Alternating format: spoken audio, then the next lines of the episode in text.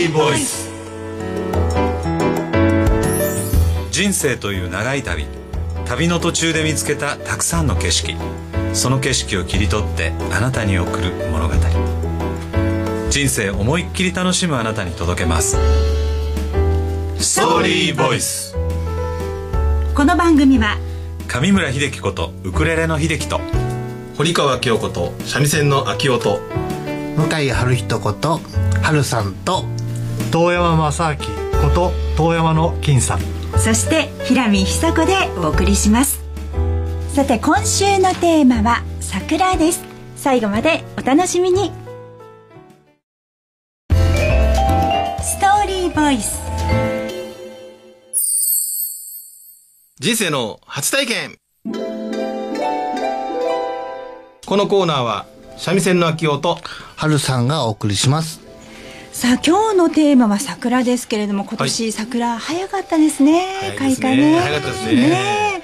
あの今年に限らずなんですけれども、秋代さん春さん毎年どんな風に桜楽しまれるんですか？はい。僕はですね、はい。桜の木ってたくさん咲いてる桜の木よりも、ええ。公園に一本だけ咲いてる桜がとても好きで、こうなんかたくさんある桜っていうよりもこう一本だけあるところにぼーっと立ってみるのがすごく好きですね、おー。うんあんま人がたくさんおるところよりも人が少ないところでじーっと、その桜の木と対話をするような感そうですじね。なんですか、はい。ロマンチックな言い方してますよね。素敵ですね。ロマンチックですかいやいやいやいや秋代さんは？私はねあの、はい。毎年なんですけどえ。えーっと屋形船がええ。ありましてね。あのお酒飲めてはい。宴会しながらあの川をねええ。ずっとこう登って、まあ、か往復してくるんですけど、はいはい。それを桜見ながらというのが毎年の恒例になってまして毎年の恒例。毎年の恒例で、いいですね、仲間と一緒に。そうなんですそうなんです、まあいろんなメンバーできますんで、はいはい。それ屋形船ではい。宴会しながらですよね、そうです。桜ってずっと見れます？見てるはずじゃないないじゃないですか。どういうこともうお酒ちょっと入ったらもう桜見てませんよねほとんど。あの一緒にね行くメンバーに女性とかおったらはい、あの船の中でまた桜見てますから、あなるほど。はい。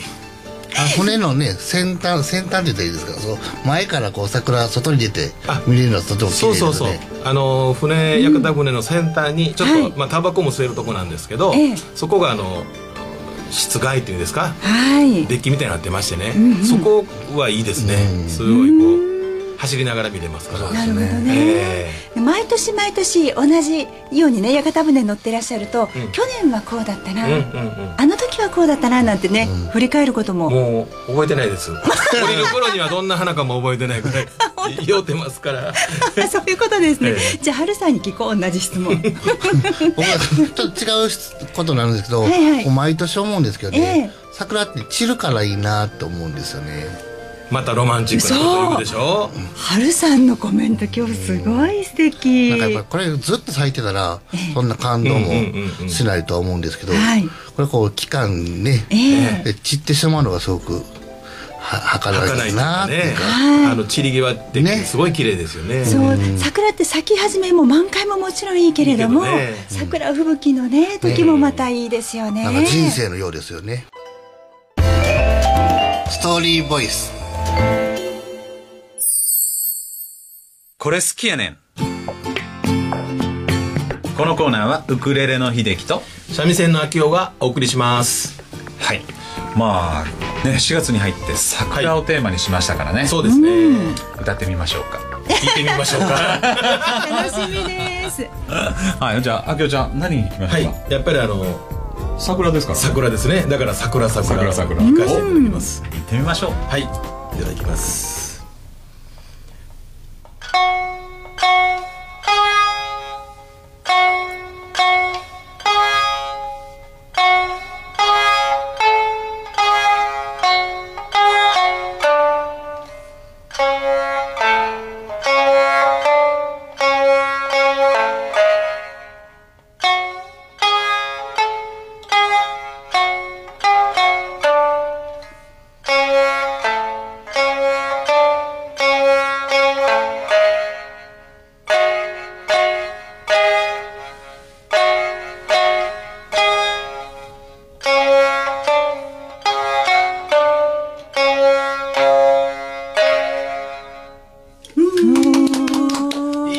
いまなんすか日本酒飲みたくなりますよ。ね 風情な感じで。次は秀樹さん。秀樹ね秀樹じゃあねどうします？あんまり練習してない曲なんで。すけどね、それやるんですか？ラジオで。はい。大丈夫ですか？森山直太朗さんのね「はい。えー桜読書を」ああいい歌ですはい。ねちょっとショートカットして弾いてみたいなと思いますけどもお願いいたします。行ってみたいと思います。僕らはきっと待ってる。君とまた会える日々を。桜並木の道の上で手を取り叫ぶよ。どんなに苦しい時も君は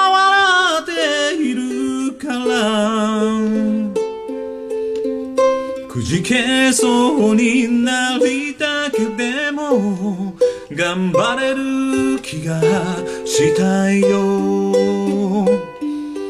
霞みゆく景色の中にあの日の歌が聞こえる。桜桜今咲き誇切なに散りゆく定めとしてさらば友よ旅立ちの時変わらないその思いを今。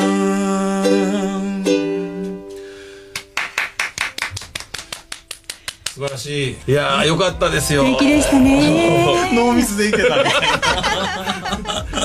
もうねあの、練習あんまりしてない曲だったんで、うん。えー非常にこうドキドキしながら歌いましたが、でもねリスナーの方々がね、この曲聴きながらね、は桜の状況を思い浮かべるとかしていただいたらものすごく嬉しいですけどね、実際にね今見られる方もいるんじゃないかなと思うんですよね、ああ夜桜ね。夜桜、え。えイチョウの番だし、なるほど、えーまあ日本人らしいというかこの花をね、うん。うん特に桜を歌にしてるこの2曲も素晴らしいですよね。うん。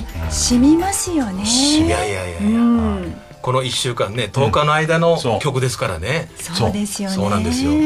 まあでも三味線の秋代とウクレレの秀樹でね、ええー季節ごとの歌をまた引き継ぎどんどん弾いていきたいなと。やりましょう、はい、練習しましょう、練習しましょう。楽しみにしています。はいリーボイスラッキーラッキー。このコーナーは遠山の金さんとウクレレの秀樹がお送りいたします。いやー今の演奏良かったですね。ねヒデさんえ本当にね。ねちょっと恥ずかしかったです。はい。ヒデさん目の前で聞いてどうでしたか？素敵でしたよ。リスナーの方にも演奏姿見せてさせていただいてね。えます本当にあの弾けるってすごいですよね。ね。演奏ができるって羨ましいです。はい。まあ、ウクレレ演奏いろんなことをしながらね、はい。ね。季節をこうまた、はい。あのートークしていけたらなと思うんですけども。今回はですねまあ桜テーマが桜ですから、はい。ね桜をどんなふうに楽しんだりどんなふうにまあ桜から学んだりっていうことではいちょっと、おまあ、僕ら独特のこうね考え方を。そうですね。あのー塾でよくあのヒデさんは塾長としてねいろいろ話もしてくれるので、桜と自分を比べた時にええ。どういうふうに考えるっていうのをよく質問されるというかこういうふうに考えてみたらどうだっていうことをよく言われるんですけども。桜と自分を比較する。そうですね、はいはい。あのあんなに、まあ、1週間2週間ぐらいですかね、えーち満開になって散って、はい、えー人が何人も集まる。うんうん。あなたたちは人を集められますか？っていうのをよく言われますけどね。ヒデさんねその辺の解釈をちょっと、はい。お聞かせいただきまあ、あの何人か僕師匠がいましてね、はい。まあ、師のコーナーでも言いましたけどその師匠から言われたのは「お前は桜と近所の桜に勝ってるか」とこうね言うわけですよね。えどういうことですかっていうと桜は公園の桜でも桜の咲く時期にたった1週間10日で何百人も人集めるよってこう言うわけですよね。はい。まあ、その下で、えーお花見をしてお弁当お酒を飲んでってこうね。はい。でまあこれ一つの魅力なわけで、うん。で君のとこには人は来るかと。で家の前の公園に咲いてる桜がその1週間の間に100人連れてくるとしたら、君のところにも1年に100人人が訪ねてくるかねとこうこういうね問いかけを自分にしてみなさいと。はいはい。うん。まあ、すごいそれを聞くとドキッとするわけですよね、我らなんか友達多いようで多くないみたいな、うん、いつもやっぱり一人だとか。でまあそれじゃあ桜に負けないように何をしたらいいかっていうと精一杯その時その時の、まあ、やるべきこと、はい。桜は咲こうと思って咲いてるわけで、はい。ねでない時は、まあ、しっかりじっと冬を耐えて、これ僕らも同じように、春の時期には春のことをして、夏の時期には夏のことをして、まあ、こういうことしないといけないんだろうなっていうのをね、あの師匠からは教わったんですね。そうですね。まあでもあの桜はねあんなに人を呼べるんであれば僕たちも頑張ってそう、人を呼べるようにはい。頑張れたらいいですね、うん、頑張りましょう。今週のストーリーボイスはいかがでしたか？番組ではリスナーの皆さんからのお便りをお待ちしてます。メールアドレスは st.jocr.jp st.jocr.jp です。今週も皆さんにとって素敵な一週間になりますように。また来週この時間にお耳にかかりましょう。次回も気合を入れてパーソナリティ全員磨きをかけてお届けいたします。ではまた来週さようなら